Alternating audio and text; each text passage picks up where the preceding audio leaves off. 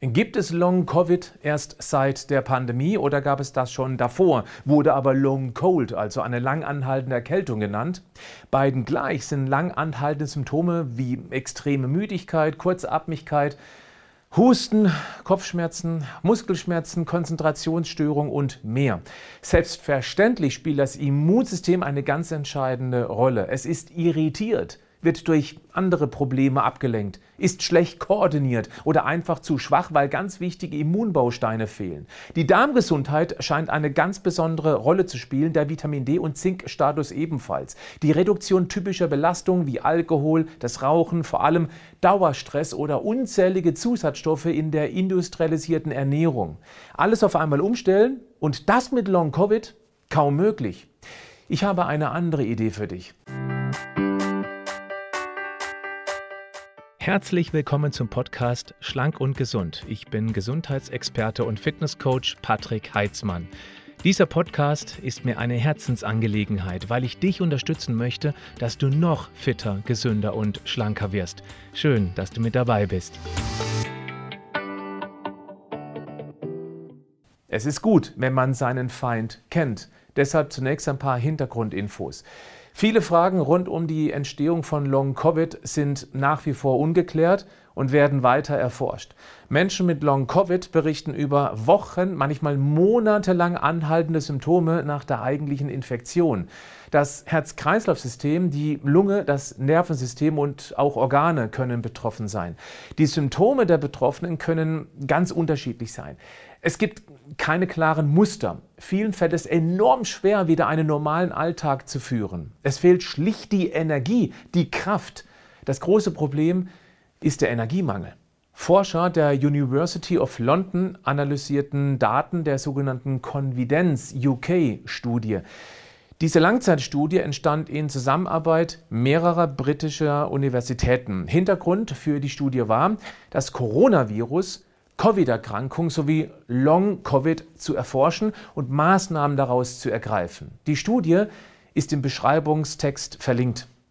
Der Inhalt der Studie bezog sich auf umfangreiche Angaben zur allgemeinen Gesundheit, einer Covid-Erkrankung, aber auch anderer Atemwegserkrankungen, inklusive Erkrankungssymptomen aus der daraus resultierenden gesundheitsbezogenen Lebensqualität.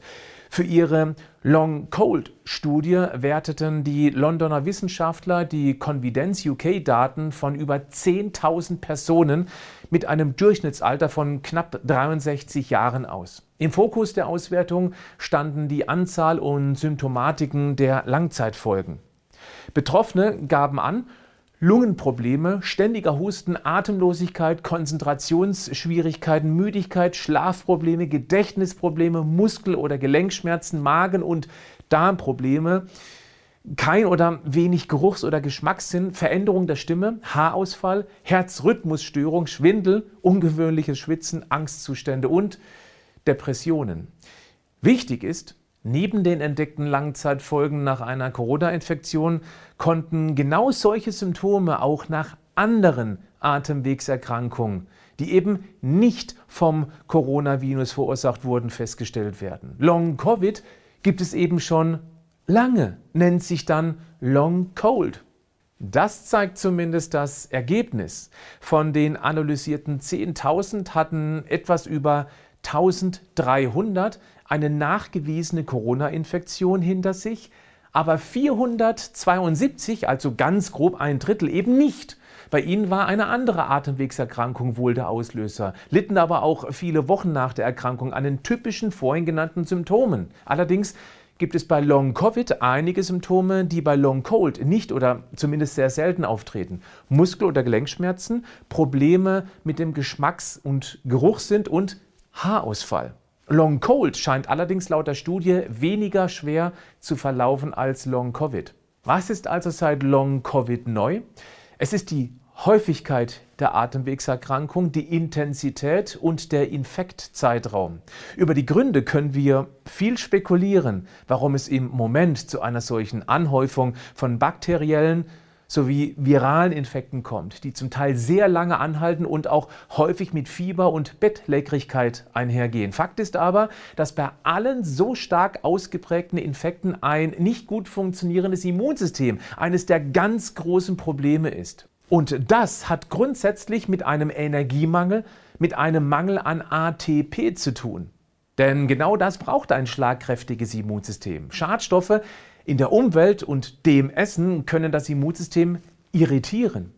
Ein gestörtes Mikrobiom kann dazu führen, dass unser Immunsystem sozusagen nicht richtig ausgebildet wird und dann im Kampf zu stark oder auch zu schwach reagiert.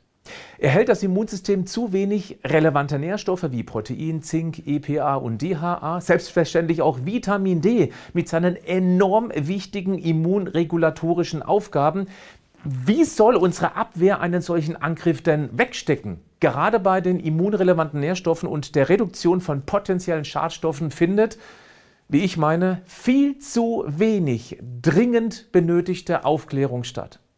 In genau das Thema habe ich mich während der Corona-Pandemie ganz tief eingearbeitet und für meine Community einen kostenlosen Online-Immunkick-Kurs entwickelt. Auch weil ich es satt hatte, dass nur über die 3Gs getestet, geimpft, genesen gesprochen wurde. Kaum aber über das so wichtige vierte G, die Gesundheit. Wir hätten selbst einiges tun können, um uns und andere zu schützen. Vor einer Ansteckung, einem schweren Verlauf zum Beispiel. Erstmal kein Veto gegen die 3Gs, das ist nicht mein Thema. Mein ist es eben das vierte G. Genau deshalb habe ich den Immunkick-Kurs entwickelt und ihn kostenlos bereitgestellt. Dort erkläre ich in kurzen, sehr leicht verständlichen Videos, wie das Immunsystem aufgebaut ist, wie es grundlegend funktioniert, was es stresst und was es stärkt. Den Link zu diesem Gratis-Immunkurs findest du in den Show Notes zu diesem Podcast. Welche Erfahrung hast du mit Long-Covid? Vielleicht gibt es auch Erfahrung mit dem Post weg, also mit langfristigen Gesundheitsproblemen nach der medizinischen Behandlung. Auch hier, die von mir genannten Interventionen sind dann genauso relevant. Nur wenn unsere Immunabwehr nicht permanent mit eigentlich vermeidbaren Schadstoffen abgelenkt wird und gleichzeitig mit zum Beispiel den immunrelevanten Nährstoffen funktionstüchtig gemacht wird, haben wir eine deutlich größere Chance, uns da selbst rauszuhelfen. Mein Immunkick-Kurs wird dir dabei helfen. Bleib gesund, aber mach auch was dafür.